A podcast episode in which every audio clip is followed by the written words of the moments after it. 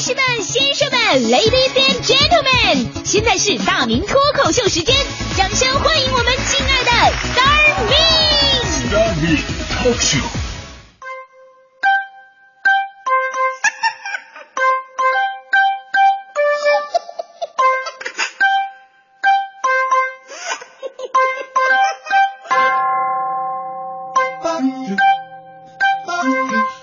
各位来到今天的大明脱口秀，我是大明。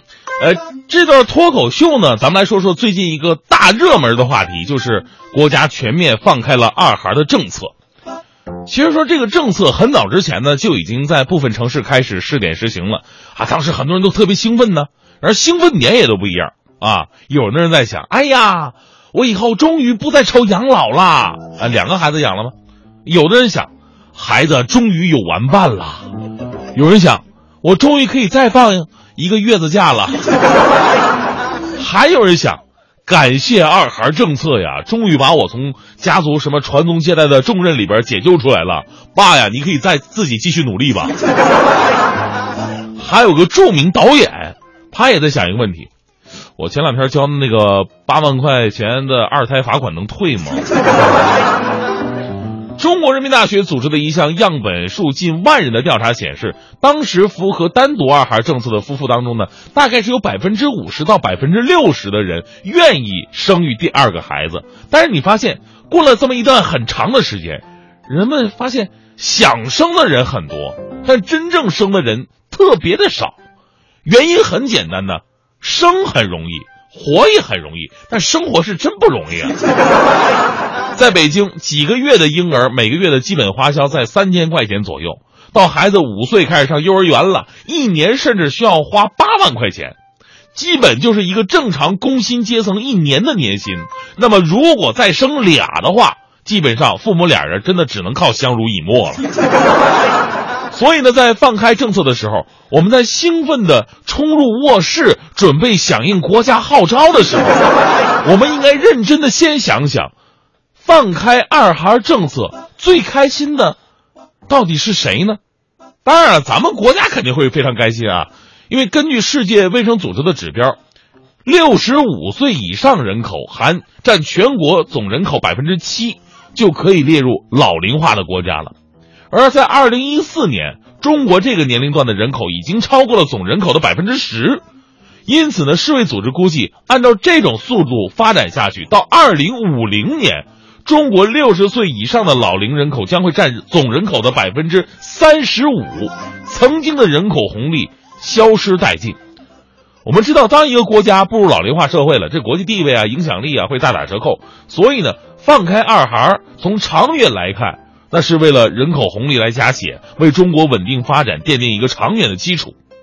其次呢，相应的消费领域很高兴。你想啊，二孩政策放开了。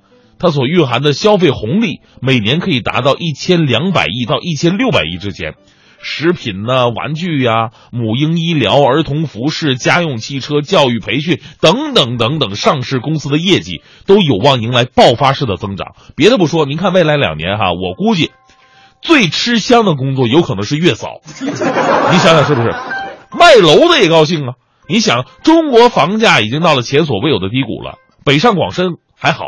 剩下的二三线城市基本上都卖不动了，但是二孩政策呢，可以带来不可估量的刚需。这种调控方式要比以前什么国五条、京八条都好使。而且呢，你想，中国房子产权七十年，寿命不到四十年，你想住爷爷的房子省钱，那是白日做梦。必须自己买。咱们多生孩子呢，老外也高兴。啊，美国的经济学家就说了啊，说这对美国是好事啊，因为中国的小孩越来越多，意味着中国需要更多进口美国的玉米啊、小麦啊、大豆啊，包括油料种子做制作的这个饲料，以便饲养鸡啊、生猪、肉牛、奶牛这些东西。所以这对美国农民来说，自然是天大的利好消息。而新西兰人民更高兴，因为中国最大的乳制品进口商就是新西兰。听说中国开始二孩政策。新西兰的奶牛们顿觉胸前一紧，责任在肩，而新西兰对美元的汇率更是一飞冲天。同时非常高兴的还有印度，啊，印度这个国家呢，经常不幸的躺枪。之前看到关于全球国家 GDP 的比较，说中国和美国中间呢，差了四个印度。啊，有网友评论了啊，那没没没差多少这样。印度呢也非常关注中国的二孩政策。印度斯坦时报当时发表人文章就认为了，说印度人口将超越中国，但是中国的二孩政策会延缓印度人口总量超过中国的进程。所以你总结一下，美国人关心经济，新西兰人关心货币，印度人却关心世界人口排名。虽然我们真的不想跟您比这个啊，于是你会发现哈，中国放开二孩政策。各行各业乃至全世界人民都很高兴，唯独作为当事人的我们却有着一丝忧虑。鼓励生二孩在当下的中国当然没错，而且必须要做，这是为了中国对抗老龄化社会，未来能稳定发展，自在不远的将来能再次享受人口红利的必然政策。但是反过来，咱们想想，政策的放开，并不代表我们就能做得到。原因很简单呢。